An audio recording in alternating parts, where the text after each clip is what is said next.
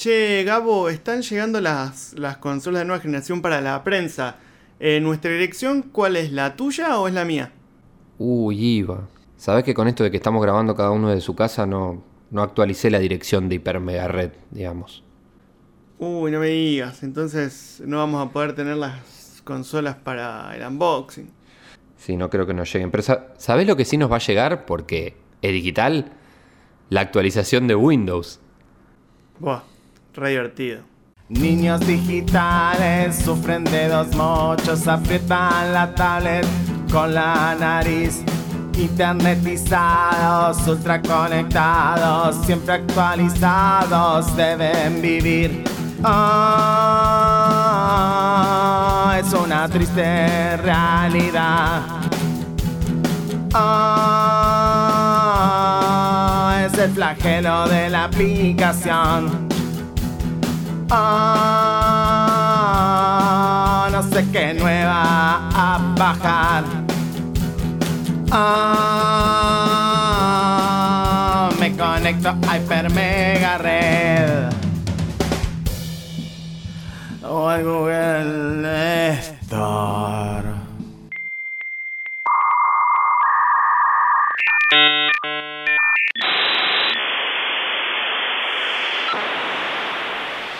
Microsoft lanzó la actualización de octubre 2020 para Windows 10. Al igual que la de mayo, esta es una de las dos grandes updates que recibe anualmente el sistema operativo desarrollado por la empresa de Bill Gates. Irá llegando de forma gradual a todos los equipos y no supone ningún costo extra. Algunas de sus mejoras son que los tiles, introducidos con la interfaz Metro en Windows 8, tienden a la desaparición ya que ahora se adaptarán al color de fondo siendo más transparentes para dar una visión más limpia. La barra de inicio se va a adaptar a un modo resumido si es que estamos usando un equipo que pueda utilizarse en modo tablet. Personalmente me resulta gracioso que mientras que Windows va haciendo desaparecer esta interfaz de cuadrados, de tiles, Apple le da más peso en sus últimas versiones de iOS 14. Además, por su parte, Microsoft Edge va a mostrar las pestañas cuando activemos la vista de tareas con Alt Tab y permitirá un modo de colecciones a lo Pinterest. Lo que no entiendo es por qué hicieron el esfuerzo de hacer Microsoft Edge desde cero, basado en Chromium, logrando realmente un producto que funciona bien para ahora volver a llenarlo de porquería. Bien, directo y fuerte eh, ese análisis, al menos esa última parte. Voy a arrancar por ahí eh, para comentarte Sí. lo, que, lo que me parece. Es verdad que Microsoft Edge está funcionando bien. De hecho, hacía mucho que no me pasaba en lo personal, que no utilizaba otro navegador que no sea el Chrome. Y últimamente lo estoy utilizando mucho. O sea, utilizo los dos, pero Edge funciona muy bien, por lo menos al día de la fecha. Es que mira, Chrome, con la cantidad de memoria que morfa, se volvió inusable. Te digo Claro. la verdad, yo eh, prefiero usar Firefox para trabajar porque anda mucho más rápido. Y Edge, cuando Windows pasa a la versión 10, rebrandea Internet Explorer como eh, Windows Edge. Que terminó siendo lo mismo, pero con un lavado de cara.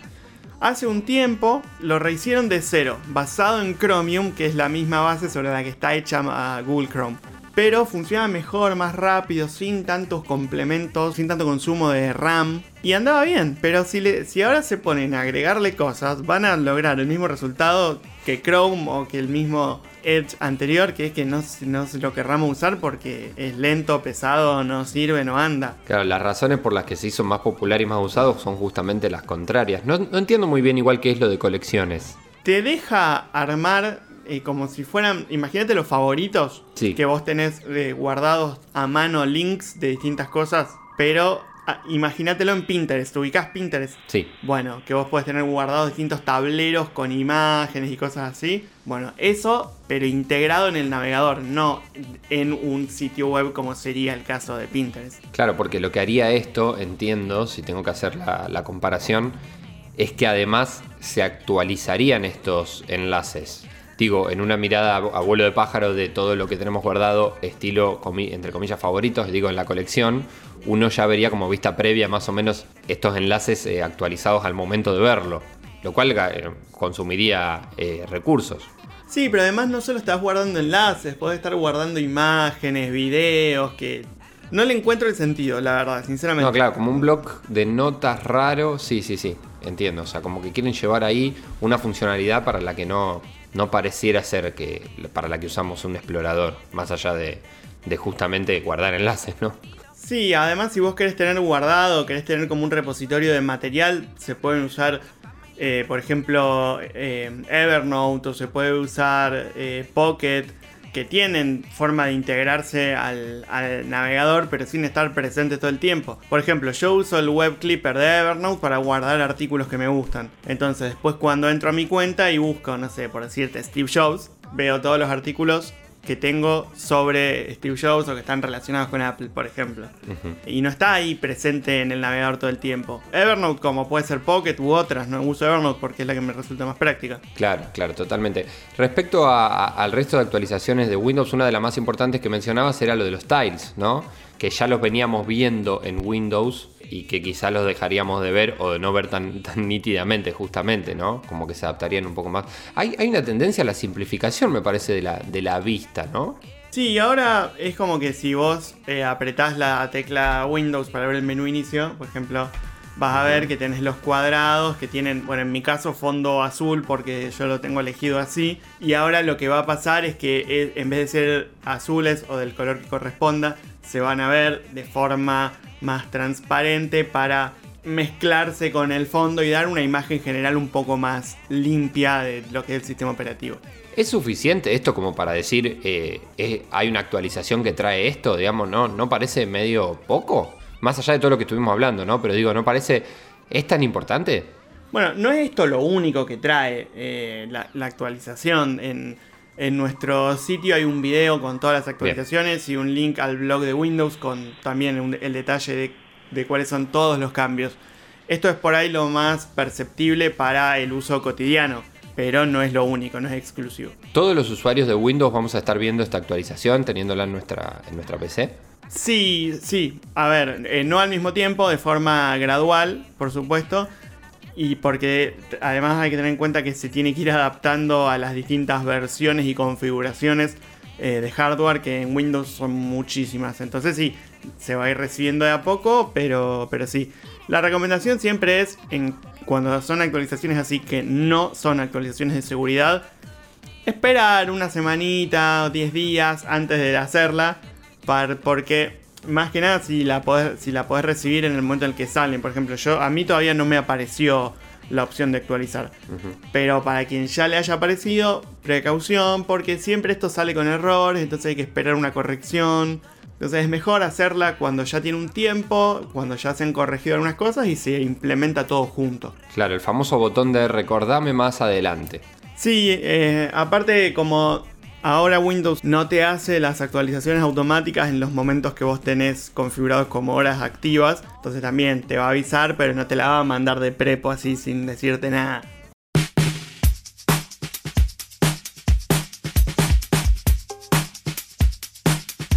Algunos de los medios especializados en tecnología y gaming empezaron a recibir las consolas de la próxima generación y pudieron revelar las versiones finales de los packaging y de los equipos en sí. Al momento de esta grabación aún no se levantó el embargo para verlas funcionando, pero seguramente eso sea muy pronto. Lo que sí también tenemos que decir es que no nos han llegado a nosotros, eh, debe, de ser un error de parte de Sony y de Microsoft, eh, se les debe haber traspapelado la dirección de la radio y por lo tanto no han llegado. Pero les dejamos en nuestro blog para que puedan ver tres unboxing distintos, uno de PlayStation 5, uno de la Xbox Series X y el otro de la Xbox Series S, y puedan sacar sus propias conclusiones. Y a mí, Gabo, no me queda otra que volver a preguntarte cuál es la que más te gusta. Ahora ya viéndolas ahí, ya no son render, ya no es foto, ya las tenés, a, eh, las tenés ahí en, en un video con una persona sacándola de la caja. Exactamente, porque eso es el unboxing, ¿no? Eh, y tuve que verlos todos, por supuesto. Eh, y yo sigo pensando lo mismo, no, no, no voy a cambiar mi parecer. Me gusta mucho la Xbox eh, a nivel estético y de eso se tratan los unboxing. Como vos bien decías, no se puede ver todavía la consola corriendo, sí se puede ver a la consola saliendo de la caja y ahí el objetito bien filmado eh, como para que puedan, podamos ver los detalles. Viendo estos detalles y, todo esto, te digo que la Series es una consola, eh, la de Xbox, la versión pequeña, una consola que me llamó la atención desde el principio. De hecho le dedicamos un programa diciéndole la consola que patea el tablero. Me parece muy linda Y eso que no soy tanto de lo, del color blanco en estos objetos. Pero bueno, es blanca, su joystick es blanco y me parece muy linda. Después, eh, como en segundo lugar, la Series X es más grande, por supuesto, porque es más potente. Es como un gabinete negro clásico mate, eh, me gusta también. Casi como un parlante, no sé, no sé cómo decirlo, ya lo habíamos hablado, pero La me gusta serie también. Parece más un parlante. Tenés razón, la serie S parece más un parlante porque su ventilación ocupa mucho lugar en relación a lo que es la consola, que es realmente pequeña. Es como una cajita, ta- casi te diría como un libro con, con, un- con una bocina, con un altavoz. Eh, así que sí, Claro, el tema es que al ser más chica tiene menor disipación del calor y necesita un ventilador más grande para sacar toda esa temperatura para afuera. Sí, es verdad. Y viendo todo, te digo que me gusta, me gusta su formato bien, bien, con líneas puras, bien rectangular, me gusta. Te decía, en segundo puesto se lo doy a la Series X, me parece sobria. Y después viene la PlayStation 5, que en los unboxing, como ya habíamos visto en aquel video donde eh, la gente de PlayStation, de la empresa, la desarmaba y la mostraba por dentro, es demasiado grande, es un armatoste. Está bien, entiendo que lo que quiere mostrar es que es la potencia hecha eh, hardware, digamos, ¿no? Y mostrada con un, algo bien gigante. Sigue en el tercer puesto de, de estas eh, consolas, en mi caso. Mira, yo no te discuto que la Series X eh, es minimalista y, está, es muy linda. Pero a mí la PlayStation 5, pese a su tamaño, me gusta. Me gusta. O sea, es un, me parece un diseño que es- una apuesta. O sea, no fueron por decir, bueno, vamos a hacer la famosa caja negra y, ya. Me parece que está bueno. Tiene algunos detalles que en cuanto a texturas, luces, eh, terminaciones. Me parece que están buenas. Es verdad, es grande, es grotesca, da esa sensación.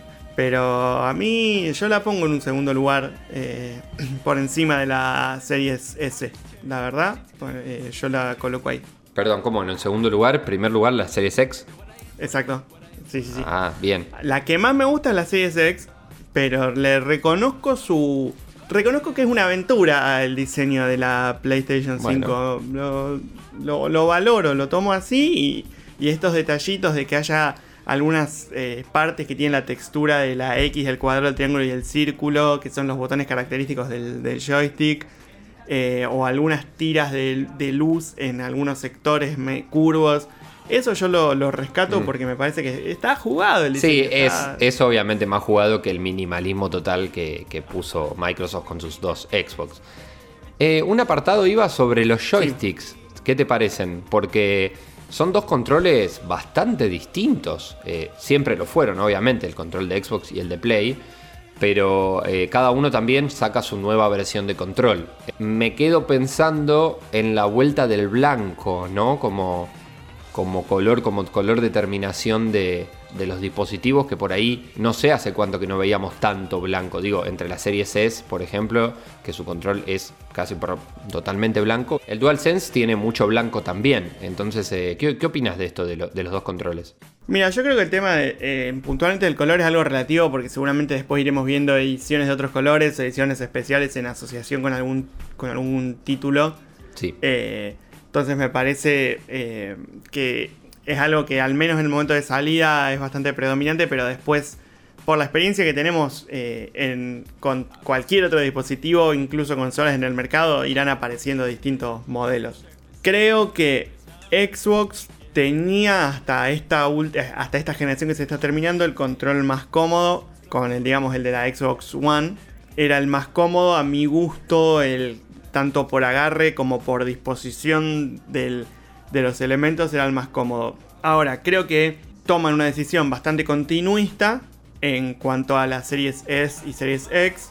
Y Sony se la juega un poco más, rediseñando el control, tanto por su agarre como por la tecnología. Y si bien eh, el motor áptico que tiene es la novedad y no sin probarlo es muy difícil de transmitir esas sensaciones, todos los que lo han podido probar dicen que realmente se siente la, la diferencia cuando vos estás, por ejemplo, eh, atravesando un terreno más, más liso, uno que tiene más desniveles y el control en el... No en el agarre, pero sí en el traveling de los botones, eso te lo hace saber. Esto está probado en el Astros Playroom, que es un juego que sacó Sony con la consola justamente para mostrar las- la potencia y las capacidades. Hay que ver después cuántos desarrolladores hacen, eh, hacen uso de estas capacidades para sus juegos. Porque Claro. una cosa es que el control lo pueda hacer y otra cosa es que después en el, en el juego a juego, en el día a día de la consola, se use. Sí, sí, es verdad, pero me quedo con esto de- del rediseño, porque se nota que el control, a simple vista no lo pensaba, pero ahora viendo los unboxing, que es de lo que estamos hablando hoy puntualmente, veo la diferencia del control de Play 4, de- o sea, del último control de Sony a este control nuevo. Eh, se nota la diferencia eh, en aspectos eh, de terminación, de un montón de cuestiones, y también es verdad que esto es lo que no podemos ver en un unboxing, pero que te lo transmiten, dicen que es más pesadito, vamos a decir la palabra, un poco más pesado, cosa que pasaba con Xbox, su control era más pesado que el de, el de Play, me parece que tomaron nota de eso, ¿no? Sí, totalmente. También, bueno, eso es una cuestión de gustos. A mí me gusta un joystick más robusto como para, para tener en mano. Hay gente que prefiere algo más liviano, que Sí. como que no, no haya que hacer, entre comillas, esfuerzo para levantarlo, ¿no? Sony está poniendo al DualSense como un punto de venta de la consola. Microsoft no está haciendo lo mismo con el joystick de la Xbox. Así que... Totalmente, Eh, totalmente. En los unboxings se ve claramente, o sea, se le da mucho momento. De hecho, eh, eh, hay videos propios, digamos, del mostrar el joystick de Play como, como una particularidad. No pasa lo mismo con el de, con el de Xbox, es verdad. Están los links a los unboxing, el de la Series S por Clipset, el de la Series X por Louis de Unbox Therapy y el de la Play 5 por Marqués Brownlee de MKB HD. Así que los pueden ver los tres en, en nuestro sitio hipermeganotas.wordpress.com y nada, decidir cuál es la que más les gusta, si están de acuerdo conmigo, con Gabo. Obviamente, los esperamos también en arroba hipermegared HMR para eh, discutirlo, por supuesto. Eh, estamos de acuerdo con eso. Además, ver el unboxing es ver absolutamente todo lo que trae la caja. Y eso no es poco, ¿eh? no es solamente ver porque, ah, claro, estábamos acostumbrados a ver los renders, que son estas imágenes eh, promocionales y listo. No, acá se ve realmente qué es lo que trae la caja eh, esta caja tan, querida, no solo la caja X, la Xbox, sino también la caja de PlayStation 5, con todo lo que trae. Y bueno, ahí también con cada una de las cosas podemos ponernos a, a discutir como hicimos con los joysticks. Esto lo podemos hacer en las redes, eh, obviamente los invitamos a hacerlo. Sí, ya que traes este tema, eh, para los más eh, fanáticos del diseño, van a poder ver un poco algunos planos de las cajas en sí, del packaging en sí, que siempre está bueno también. Bueno, genial, entonces iba un episodio más en la guerra de consolas. Ahora ya directamente con las armas sobre la mesa, ¿eh? Eh, tanto la PlayStation 5 como la Xbox, tanto la Series S como la Series X, ya se pueden ver. Esperamos entonces, quizá para nuestro próximo Hiper Mega Red, poder hablar de eh, las consolas funcionando, ¿no? Ojalá que sí.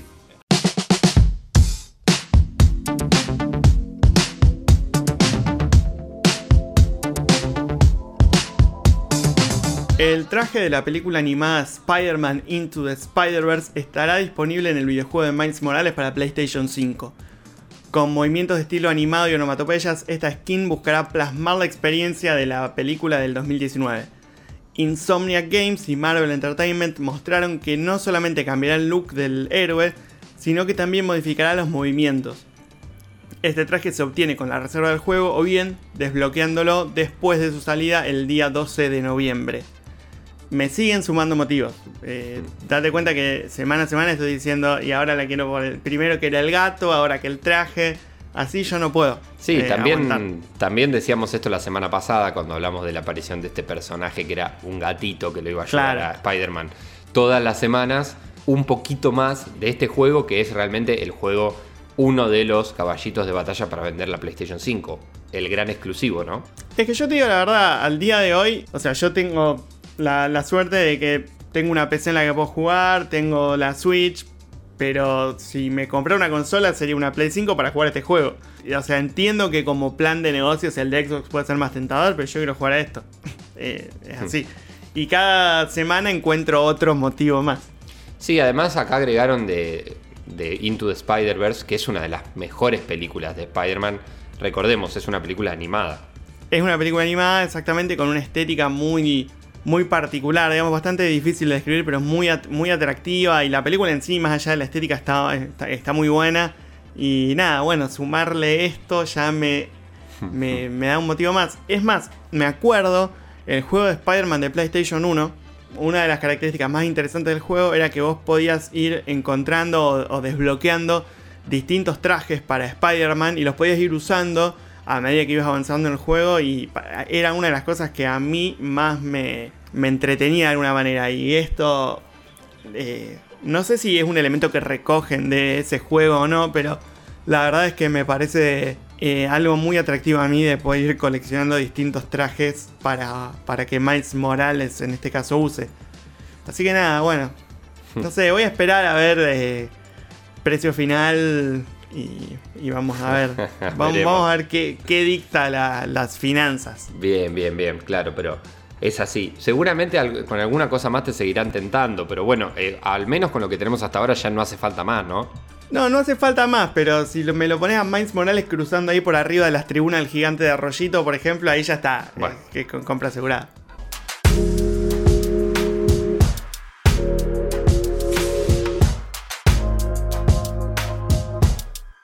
La semana pasada Nintendo mostró otra Direct Mini, en este caso una Partner Showcase, en la que pudimos ver avances y anuncios relacionados a títulos que desarrolla la empresa japonesa junto a otros estudios.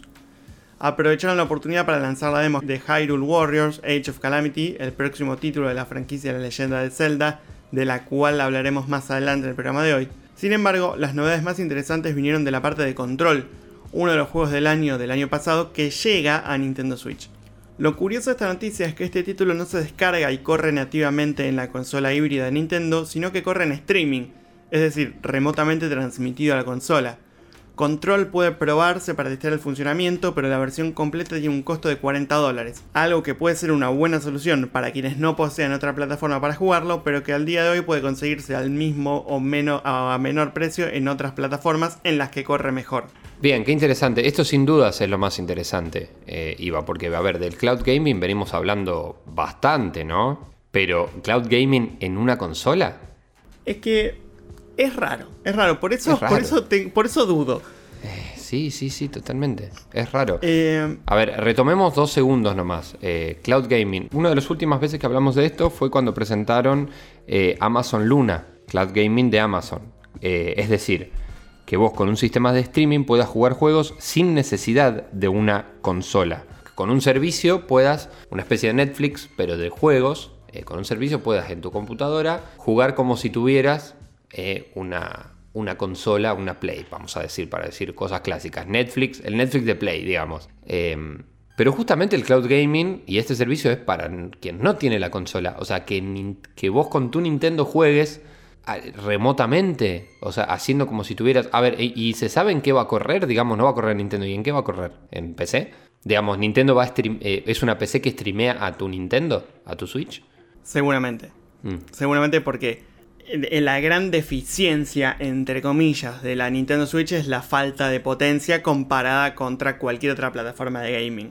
Claro. Retomo esto que vos decías de los servicios de streaming. Tenemos, al día de hoy tenemos tres grandes eh, exponentes. Sí. Stadia, Luna, que al día de hoy no, o sea, está anunciado pero no funciona todavía. Entonces lo tomamos como una propuesta que está en desarrollo, digamos, en su- una etapa tardía del desarrollo porque va a estar disponible dentro de poco, pero no se puede ni probar todavía. Bien. Y Xcloud. O sea, al día de hoy solamente Stadia y Xcloud son los que se pueden probar. Que si bien brindan un servicio similar, lo hacen de forma distinta. Xcloud lo que hace es te permite conectarte al servicio y eh, remotamente, digamos, en una granja de servidores, se corre una instancia del juego que vos querés jugar y esa única instancia es transmitida directamente a tu eh, dispositivo. Ya sea una tele, una PC, un teléfono, porque recordemos que Xcloud eh, no funciona solo en PC, funciona en Android, por ejemplo. Y ese es un modelo. El modelo de Stadia, la particularidad que tenía es que en vez de ser una instancia corriendo hacia un dispositivo, es que vos desde tu dispositivo eras partícipe de una instancia de, un, de otro dispositivo remoto que corre muchas instancias al mismo tiempo y cada una de esas instancias es un usuario conectado, no necesariamente al mismo juego ni que estén jugando en simultáneo, pero, pero se basa sobre equipos más potentes que permiten recibir y enviar más conexiones en simultáneo. Distintas personas desde cada una desde su casa, con su dispositivo, con su conexión, que, se, que están conectadas al, reproductor original del streaming, que es el mismo equipo físicamente. No es, no es la relación no es uno uno como en el caso de Xcloud, sino que puede ser uno, varios, varios miles, digamos. Lógicamente necesitas más potencia para hacerlo de esta manera. Entendido. No hay todavía especificaciones de cómo Nintendo va a, funcionar. Digamos, si va a ser de una forma, si va a ser de otra o si va a ser de una tercera. Me resulta interesante también esto que vos decías antes de que estás haciendo un streaming a una consola. Uno de los proyectos de Xbox era vender una especie, imagínate un Chromecast, ¿sí? Que es este dispositivo para conectar a la tele y poder transmitir contenidos hacia el dispositivo. Bueno, un Chromecast de Xbox, pero en vez de transmitir contenidos al dispositivo, sino que este dispositivo te recibía el contenido de tu eh, servicio de Game Pass, entonces vos podías jugar a juegos de Xbox en una tele sin tener la Xbox. Lo que, lo que invierte totalmente el, el paradigma de la consola, que es el objeto físico teniéndolo abajo del televisor. Eh, entonces como que todo esto está en un desarrollo constante. Claro. Eh, porque es algo nuevo y que seguramente se va a ir eh, imponiendo en, los próximos años. Lo de Nintendo es raro, es raro y no es el camino que siempre ha caracterizado a Nintendo. sorprende, sorprende como viene... no sé si viene sorprendiendo con sus, con sus Direct Mini, con estos eventos que venimos hablando, pequeños eventos para ir mostrando lanzamientos muy de a poco, no hubo un gran evento de Nintendo, sino que estos pequeños eventos. Retomando un juego que hablamos antes, ¿qué pensarías vos, Iba, si de acá hagamos un hipotético muy difícil de que suceda, muy difícil? Pero llevémoslo al extremo, ya que estamos imaginando y es gratis. Sí, yo sé lo que me vas a preguntar, pero pregúntamelo. claro que sí, jugar en tu Nintendo Switch al Spider-Man Miles Morales. Shut up and take my money. Eh, sí, sí, sí, sí, sin duda.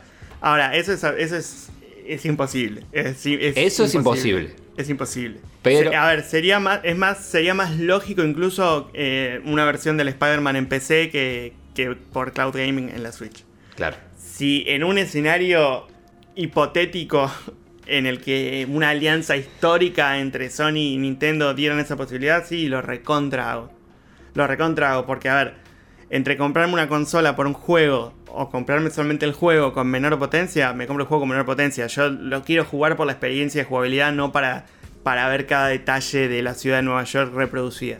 En ese caso sí. Bien, ¿te vas a bajar la prueba de control a ver cómo funciona? Mira, eh, la verdad había que, había que hacer una fila virtual para bajarla y ah. no tuve mucha paciencia para hacerlo en esta semana que pasó, pero voy a ver si, si ahora está un poco menos congestionada la fila, voy a hacer, eh, voy a hacer el intento. Pero la verdad es que lo haría solamente por la curiosidad de ver cómo corre el juego, porque no es un juego que a mí me interese en particular jugar. Pero sí es un juego que si representa lo que nosotros creemos que representa, sí puede estar interesante, ¿no? Digo, justamente esto de decir jugar eh, en remoto en tu Nintendo. Claro, exactamente. Sería como una cuestión más, más de experiencia que otra cosa. Pero sí, a ver, vamos a ver. Yo creo que si Nintendo va a desarrollar un modelo de cloud gaming, no te pueden cobrar 40 dólares cada juego porque no va a funcionar. Eh, le va a funcionar muy poca gente. Pero bueno, será cuestión de tener paciencia y esperar, por supuesto. Pero yo considero humildemente desde acá, parafraseando al señor Mando, del que vamos a hablar un ratito, This is not the way.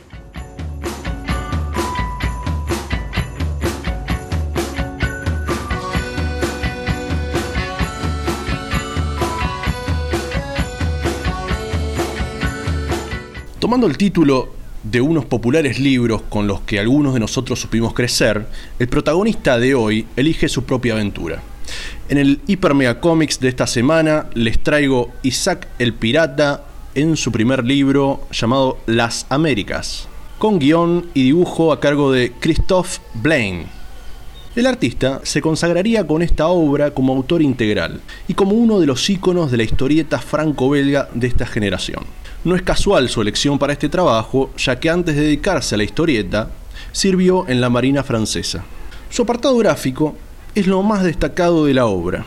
El trabajo de Blaine es impresionante. Su trazo es simple y expresivo, con gracia. Logra captar gestos sutiles, trajes de época y decenas de texturas distintas con una economía de líneas notable. Su estilo recuerda mucho al Tintín d'Ergué, pero aún con más soltura, más caricaturesco. Esta historieta es un relato de aventuras repleto de acción, humor y momentos inolvidables, con un gran desarrollo de personajes en la que no podremos evitar sentirnos un poco identificados con alguno de ellos. Pero bien, Isaac en realidad no es ningún pirata, al menos no en principio. Isaac es un joven pintor, desconocido y sin dinero, perdido en una pequeña ciudad del siglo XVIII. Mientras vive un amor perfecto con su prometida, la bella Alice, él anhela viajar y triunfar como el mejor artista naval de su tiempo. Él está convencido de que el éxito le posibilitará darle la vida que Alice merece. Soñador, aventurero y un poco ingenuo, lo llevan engañado a un viaje. La travesía, que debía durar tan solo unos días, terminó siendo una apasionante vuelta al mundo rodeado de piratas. Jacques su capitán, fue quien pidió exclusivamente por el pintor. Él necesita que Isaac lo retrate para inmortalizar sus hazañas y así pasar a la historia como el más grande pirata que haya existido. Casi de casualidad, Isaac termina cumpliendo su sueño, pero no puede dejar de pensar en su prometida, la que se encuentra al otro, al otro lado del globo y piensa que ha sido abandonada. El mismo viaje, lo que le dio por un lado, se lo quitó por el otro. Bien, estábamos capaz acostumbrados a otra cosa, y esto es lo bueno de Hypermega Comics. Hoy nos sorprende Joel con esta elección. Sabes que viendo la tapa mientras te estaba escuchando, ya pensé en Tintín. En realidad no pensé en Tintín viendo la tapa, sino pensando en, en el estilo francés, ¿no? Eh, y en Tintín como uno de los, de esos de los representantes. Si bien yo lo que vi fue la serie animada, no la, no la serie en cómic. Pero hay una gran tradición. Eh, francesa, ¿no? En relación a esto, que incluso después se expandió y creo que llegó a Norteamérica de alguna manera. Así es, Gabo, sí. Comparte mucho con Tintín, comparte mucho también con los clásicos Asterix y Obelix, que son ambos exponentes de ese, de ese tipo de cómic, de, esa, de ese cómic europeo clásico. Eh, esto viene a estar dentro de la misma categoría, pero es eh, lo que llamaríamos un clásico moderno, ya que esta serie arrancó en su primer tomo, en este que hablamos hoy, eh, recién en 2001. Eh, ahora, hasta ahora cuenta con cinco tomos que fueron saliendo esporádicamente durante, durante estas dos décadas. pero sí, esta es una historia de humor, por momentos un humor negro, pícaro, con toques de humor y mucha, mucha aventura. Claro, totalmente. La historieta de aventura, sí, imposible eh, no hacer referencia a Asterix y Obelix como, como un clásico total, eh, absoluto para, para esta temática. En cuanto a la novela gráfica, son, son eh, referencias, esta que traes de Isaac el Pirata, digamos, es una referencia importante, digamos, o sea, como, che, para saber qué es lo que está pasando ahora en relación a novela gráfica de aventura, Europa, eh, eh, entre comillas, hay que leerla, digamos, hay que conocer esto, ¿Cómo, cómo se plantea esto en el mundillo, digamos, vos como, como dibujante. Sí, mira, esta obra y este autor es algo que no deberían perderse. Claro. De lo que es el cómic europeo moderno, los últimos 20 años, eh, Blaine es uno de los capos, tanto en dibujo como en narrativa. Ha hecho historietas con, e, en pareja con, otro guionista y también tiene estos trabajos de autor como es Isaac el Pirata o otra muy famosa que es Goose, que es un western, que mm, explora géneros que a él le interesan, pero desde una perspectiva muy muy personal. Todas comparten como hilo conductor este, este humor atravesado por un buen desarrollo de personajes y algunas cuestiones históricas, que eso también es algo que, se anima, que, suele utilizar. Yo, esta historia está publicada en español, es la primera pregunta, y la segunda es, como antes eh, comentaste que seguía saliendo, eh, no tiene un final todavía, es decir, se sigue publicando este, misma, este mismo hilo narrativo de, que continúa la que vos nos recomendás. Bueno, sí. En principio, esta historieta está publicada por Norma Editorial en español, los cinco tomos que hay hasta ahora de manera individual y también hay un tomo grande integral que compila estas cinco primeras historias. Em, algo muy propio del cómic europeo, que es algo que también hemos nombrado anteriormente en este segmento, es que no tiene la regularidad que caracteriza al mercado americano. ¿Qué quiere decir esto? Que no están atados a un calendario, salen cuando salen las obras. Eh, por si me explico. Entonces, claro, entonces el, autor va sacando eh, álbumes, a veces eh, los primeros fueron muy juntitos, después hubo una brecha de, 4 o 5 años. Recientemente el autor en, redes sociales dijo que Isaac el Pirata tiene entre uno y dos números más hasta el final. Así que es una historia que podríamos decir que todavía no terminó.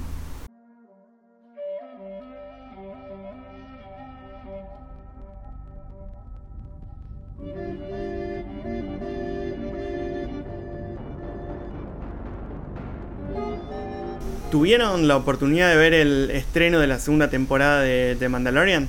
Yo todavía no, se acaba de estrenar el primer capítulo, pero todavía no, no, pude, no pude verlo. ¿Vos, Gabo? Iba, sé que no, no, no, ibas a dejar pasar mucho tiempo porque venías muy emocionado con la segunda temporada de, Mandalorian, pero no. Todavía no la vi, de hecho, no me reten, no me peguen, todavía no vi tampoco la primera temporada de Mandalorian. Por eso me gustaría preguntarles, me gustaría invitarlos en realidad a que me pongan en órbita, me cuenten un poco de qué se trató la primera temporada, retomamos un poco lo que vino pasando en la historia del Mandaloriano y después Iván nos contás un poquito eh, de qué te pareció este estreno de la segunda temporada. Sí, bueno, entonces, eh, para Gabo que, se tiene que poner eh, al día, te cuento. The Mandalorian es una especie de western en el espacio. Es como, una, como esas películas de vaqueros que sigue la historia de, un, del personaje principal, el mandaloriano, que es una especie de cazarrecompensas que viaja a través del espacio cumpliendo contratos. Eh, la serie justo comienza cuando él toma un nuevo contrato de ir a eh, capturar o eliminar un nuevo objetivo. Cuando se encuentra con ese nuevo objetivo, es un bebé, es, una especie de bebé alien que para los que conocemos del universo de Star Wars tiene muchísimas similitudes con Yoda. Y, bueno, eso da el arranque a, toda la aventura. Es, eh, ese es el, dúo que nos va a acompañar a lo largo de toda la serie. ¿Y, y cómo, cómo siguió? Vos que, vos que pudiste verla, Iván, ¿cómo, ¿cómo empezó la segunda temporada? Mira, sigue mucho lo que fue el estilo de aquellos primeros episodios de la primera temporada, en donde todavía, eh, si bien había una, misión clara para el protagonista, todavía no estaba terminado de revelar cuál iba a ser el, enemigo, digamos. Y este, este comienzo eh, retoma un poco ese espíritu, la, la misión que tiene Mando ahora, a dónde lo lleva y con quién se encuentra y esto que vos comentabas de ser un western en el espacio es llevado, digamos, es potenciado especialmente en este primer episodio. Y bueno, no voy a contar mucho más para no hacer spoilers, pero está lleno de referencias a, eh, a las sagas de las películas, a incluso algunos de los juegos de Star Wars. Y la verdad es que hay expectativa de que haya algunas apariciones bastante importantes, digamos. Así que nada, se los recomiendo, se les recomiendo que la vean. Gabo, que te pongas al día. Sí, sí, por favor, sin duda que lo voy a hacer. Este. Y tener en cuenta también que el 19 de noviembre va a estar disponible Disney Plus en, acá en Latinoamérica, que lo que nos agarraría a partir del tercer episodio. Por lo tanto, hasta ese momento tendremos que buscar forma alternativa de hacerlo. Eh, ahí, y quizás después también eh, se puede eh, después también. pero bueno, por lo menos va a estar accesible. claro, por lo menos va a estar accesible eh, Disney Plus acá. Puede ser que la serie sea lo primero que veas de este universo y de repente tenés disponible también en una de las plataformas de, streaming, también tenés para ver todas las películas y a lo mejor haces el camino inverso. Si entras por The Mandalorian al resto de las de la saga, vas a estar empezando por probablemente lo, sin duda lo mejor que hizo Disney con Star Wars, sin duda. De- desde Disney, claro. De, sí, y también te diría a- a- algo, un nivel muy alto. eh, no te quiero decir desde el Imperio contraataca, pero Fuerte eso. ¿Estás de acuerdo vos, eh, Joe? Sí, es verdad. Como leí por ahí, eh, John Favreau es una de las mejores cosas que le pasó a Star Wars desde George Lucas. Mira. Eh, pero déjame déjame ahí agregar eh, un, un asterisco, eh, Ivan. Yo también pongo mis fichas en Rogue One. Fue muy buena esa sí, película. también. Eh, También. es, es una película spin-off que es así, necesitas estar empapado dentro del universo para entenderla, pero también es muy buena. Eh, The Mandalorian es una, buena puerta de entrada para quien todavía no conoce o no vio nunca eh, Star Wars.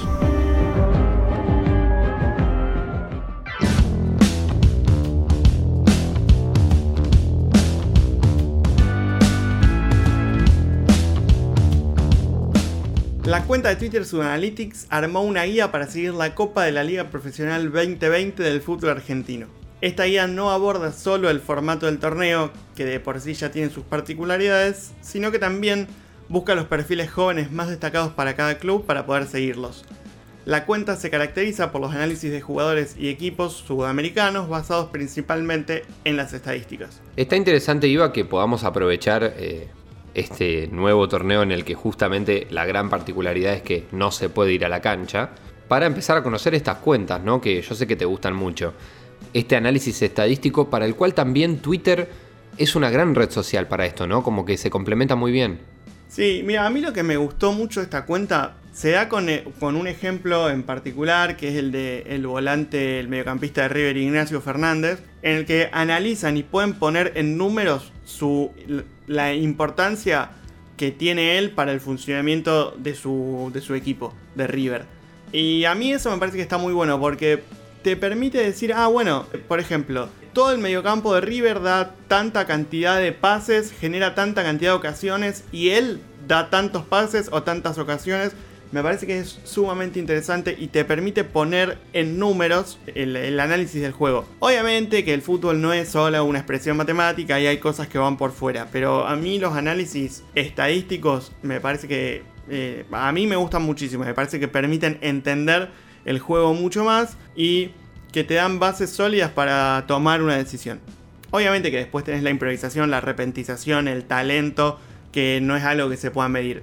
Pero para poder improvisar tenés que tener una base. Y las estadísticas me parece que te la dan y que lo que hace su Analytics eh, está buenísimo.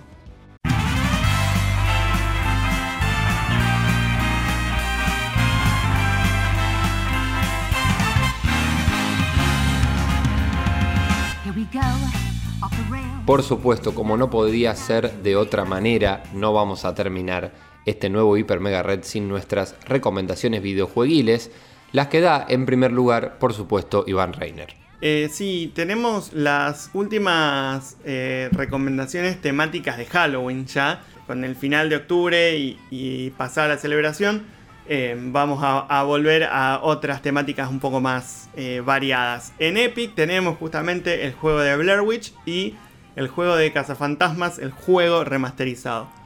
Eh, así que bueno, como siempre, en Epic son juegos gratuitos que pueden descargar y jugar sin, sin ningún tipo de costo y ya quedan en su librería. Si nos vamos a Steam, tenemos eh, una, una bocha de juegos con descuento, realmente una cantidad. Nadie va a poder decir que no encontró un juego que no le guste o que no se adapte a su presupuesto porque hay un montonazo. Así que arranco si te parece, Gabo. Mm, dale para adelante. Tenemos Left 4 Dead 2 a 26 pesos, Crypt of the Necrodancer a 36 pesos, Pacify a 48 pesos, un paquete con Portal 1 y 2 a 50 pesos, Ori and the Blind Forest Definitive Edition a 57 pesos, un regalo. Qué bueno lo de Ori, eh, tenerlo a ese precio. Un juego que has recomendado mucho, muchísimo. Imagino que la Definitive Edition tiene algún agregado, pero el precio 57 pesos más impuestos. Es realmente un juego recomendadísimo. Sí, es uno de mis juegos preferidos eh, de, de todos los tiempos, digamos. Eh, es el 1, recordemos que este año salió el segundo. Este es el 1, la Definitive Edition, como decís vos, tiene algunos agregados extra. 57 pesos es un precio... Es para bajarlo ya y tenerlo y después cuando, cuando quieras lo jugás, pero aprovecha este precio, digamos. Exactamente. Tenemos Do Not Feed the Monkeys a 60 pesos, Celeste a 77 pesos. Celeste, Otro juego que recomendaste mucho, sí, un juego indie. Exactamente, es un juego indie que estuvo entre los candidatos a mejor juego del año 2017-2018, no estoy seguro, pero juegazo, juegazo. Difícil, pero juegazo. Project Winter a 77 pesos. Dead by Daylight a partir de 90 pesos. Thimbleweed Park también a 90 pesos. Eh, es de los creadores de Monkey Island que habíamos hablado hace unas semanas. Thimbleweed Claro. Park, una aventura gráfica estilo retro. Súper recomendada también. Eh, Hollow Knight también a 90 pesos. Un plataformero bastante difícil también, pero juegazo. eh, y súper recomendado también. Hablando de super, tenemos Super Hot a 112 pesos. Eh, super Hot es un juego de disparos, pero eh, el tiempo avanza solo mientras las balas están en el aire. Es, sí, es una como un juego estratégico, ¿no? Que tenés que, eh, que- que posicionarte en el lugar de, eh, de esa situación y tomar decisiones, ¿no? Exactamente, es una onda Crypt of the Necrodancer, pero en vez de ser con la música, es con las balas, básicamente. Súper recomendado también. Si tenés algún casco de realidad virtual, tiene modo VR que eh, imagino que va a estar bastante bueno. Tenemos Middle Earth Shadow of Mordor Game of the Year Edition a 113 pesos. Si te gusta El Señor de los Anillos y toda la Tierra Media, súper recomendado.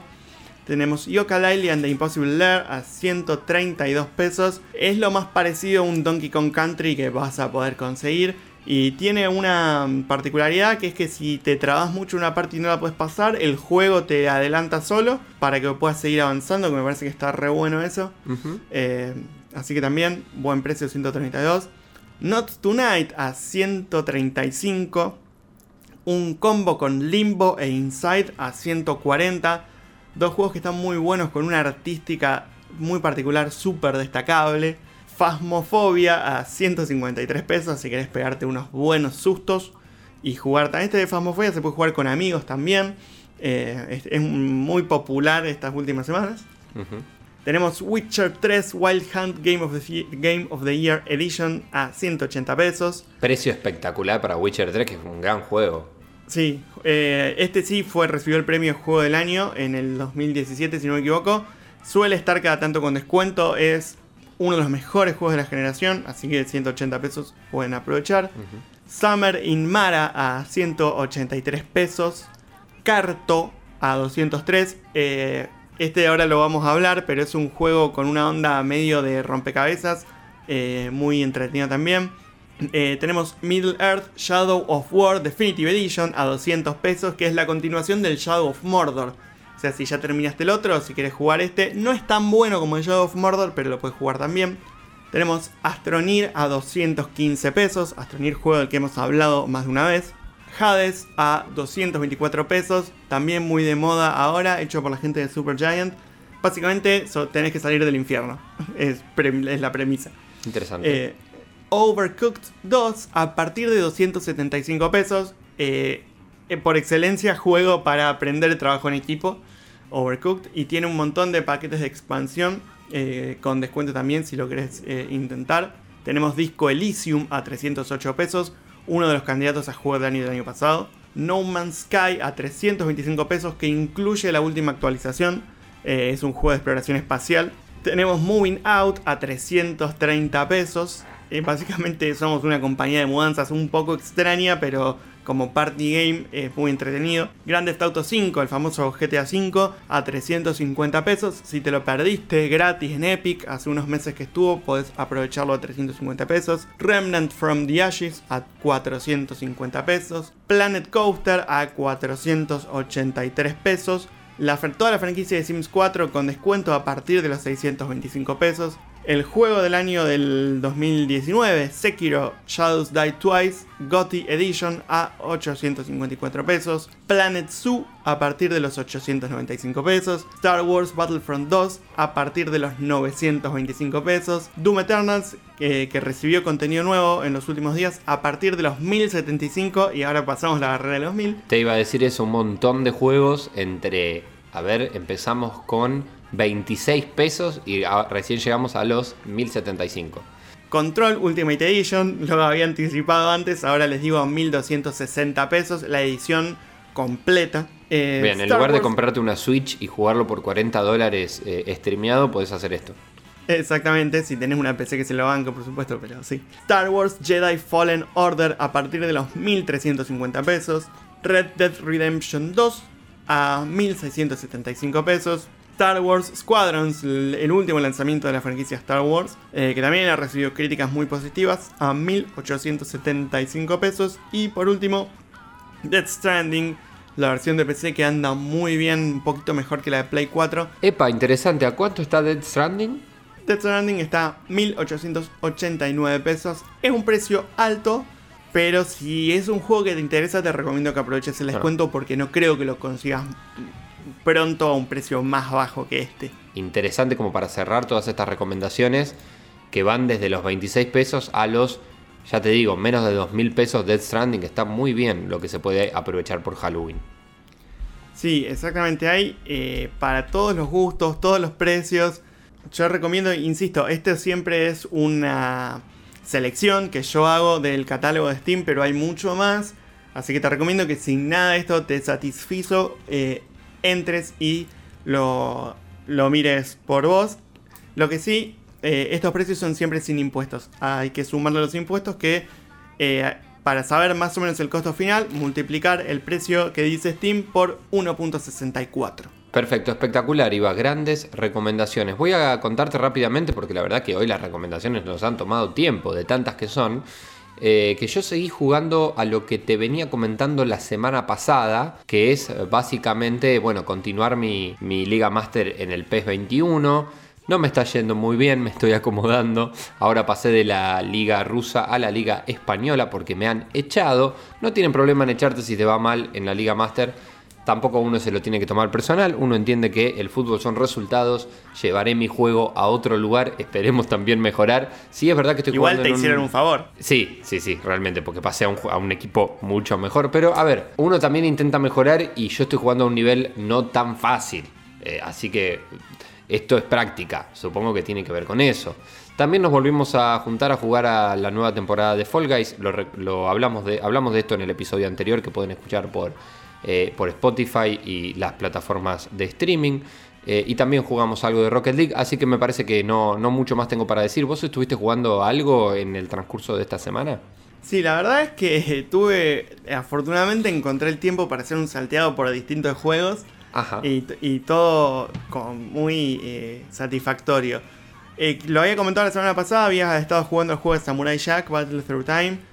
Lo seguí jugando un poco más, estoy eh, muy enganchado con ese juego, está bárbaro. Eh, la, estética, la estética es lo que más me gusta, creo que eso es lo que me engancha, así que la verdad después de haber jugado un par de niveles más, eh, lo súper recomiendo. Samurai Jack Battle Through Time. Está en Steam, sale alrededor de 500 pesos. Para complementar tu faceta como técnico, yo arranqué una carrera como jugador en el modo ser una leyenda de PES 21. Yo había jugado este modo en algún PES 2015, 2016, por ahí.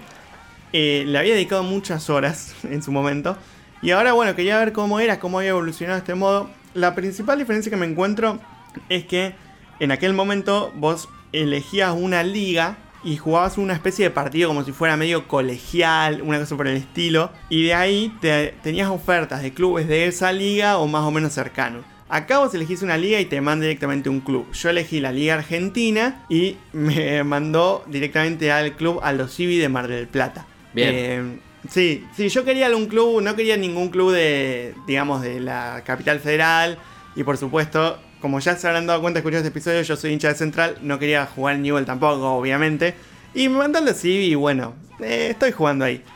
Eh, está bueno el modo. eh, lo único que tiene, a diferencia, por ejemplo, este modo en FIFA, te va tirando pequeños objetivos que tenés que ir cumpliendo. Acá no. Como que vos jugás y solo, como guía hay solamente una flecha que te indica más o menos para dónde te tenés que, que posicionar según la jugada del equipo. Pero no es que te dicen, bueno, hoy tenés que, no sé, dar, por ejemplo, tres pases clave. O tenés que hacer 10 tiros al arco. Cosas así. Es medio más libre. Está bueno, estoy jugando en un Aldo Civi en semifinales de Copa Argentina, habiendo dejado por el camino a clubes como Independiente y San Lorenzo. Y en- empatando mucho en la, en la liga, pero bueno, mi objetivo bien, como bien. siempre es crecer profesionalmente. Claro, pero la jugabilidad de, de partidos eh, te gusta? Sí, es raro eh, adaptarse a jugar con un. manejar un solo jugador, porque Claro. yo te- tengo muchas veces el reflejo de querer cambiar de jugador. Y claro, no cambio de jugador porque yo juego solamente con, con mi, mi personaje, digamos. Pero. Pero no, está, la verdad que está bueno. Lo que sí es como. es un futbolista joven, digamos, tiene 17 años. Y tiene esta cosa medio de RPG de que vos tenés que ir desarrollando sus atributos. Y la resistencia en campo de juego es muy baja, entonces hay que regular mucho los esfuerzos porque si no, principio del segundo tiempo ya no podés correr No, y te- eh, a los 50 minutos te sacan. Entonces hay, que regular el esfuerzo, al menos hasta, hasta poder tener cierta, eh, cierta resistencia. Después, bueno, estuve probando la demo del Hyrule Warriors Age of Calamity, que al igual que como fue la demo del Pikmin, eh, es larga, te da yo te diría que unas dos horitas de juego con facilidad. Lo que sí, cuidado si se la bajan. Y si no terminaron Zelda Breath of the Wild, salté en la intro porque te tira un groserísimo spoiler del final de Breath of the Wild. Así que ojo. Y está bueno, eh, te deja elegir, te deja jugar con Link y con Impa. Eh, podés jugar un rato con cada personaje. Eh, no puedes jugar con las otras bestias, que es lo que a mí me resulta un poco más interesante el juego, pero bueno, eso va a quedar seguramente para la versión final. Y lo sentí muy dinámico, similar obviamente al Hyrule Warriors original, pero lo veo más creativo en cuanto a la variedad de ataques. Los personajes, al menos Link e Impa, se sienten distintos, o sea, como que estás jugando con personajes distintos, no como que todos tienen el mismo ataque genérico. Y eso me parece que, está bueno, que es positivo. Y no la, no llegué a terminar la demo, pero no me falta mucho. Y es a la espera de la versión final del juego, por supuesto. Bien, perfecto. Bueno, qué buen salpicado tanto de recomendaciones como de juegos que estuviste jugando, Iba. La verdad que te viniste muy gamer a este Tengo uno más. Si me dejas. Me queda uno ahí, unas bajo la manga. A ver. Carto. Es un juego que llegó a Steam, está en el Game Pass. Es una mezcla entre aventura y puzzle, en el que tenés que hacer que un personaje eh, recorra un camino que vos le tenés que ir armando con piezas como si fuera un rompecabezas de mapas. Buenísimo. No quiero decir nada más para no arruinar el juego a quien lo quiera Pinta, jugar. pinta de esos juegos súper creativos, ¿no? Sí, sí, es como es eh, como fue Townscaper hace una hace un ahora cosa, un mes un poco más que era una cuestión así más terapéutica recreativa, algo muy similar Carto, lo súper recomiendo. Y tiene un precio de 202 pesos con 49 centavos. Bien, incluyanlo, agréguenlo a todas las recomendaciones, entonces, ¿por qué este lo jugaste? Sí, sí, sí, sí, este 100%. Eh, jueguenlo. Y para la semana que viene te voy a traer una sorpresa. Epa, bueno, bueno, bueno, espectacular. Entonces, lo mejor que podemos hacer en este momento es dar cierre a este recontracargado hiper mega red que hicimos esta semana y esperar entonces a esa sorpresa. De todo, estuvimos hablando con Iván Reiner en Hiper Mega Comics, Joel Saavedra, lo pueden buscar como arroba Joel M. Saavedra con sus recomendaciones semanales. Recomendaciones que también pueden ver eh, y escuchar completas en el Instagram TV de Hiper Mega Red, que es arroba Hiper Red HMR, como todas las redes, y la guía de este episodio iba en nuestra página, ¿no? hipermeganotas.wordpress.com. Ahí está la guía de este episodio, como las de todos los anteriores. Y estamos en Instagram, como bien dijo Gabo, también en Facebook, en Twitter y en nuestro canal de YouTube. Así es, dicho todo esto, los esperamos entonces cada semana, 23 horas en Radio UNR y por supuesto cuando quieras en las plataformas de streaming, entre ellas Spotify, buscando Hiper Mega Red. Iva, muchas gracias y hasta la semana que viene. Hasta la semana que viene.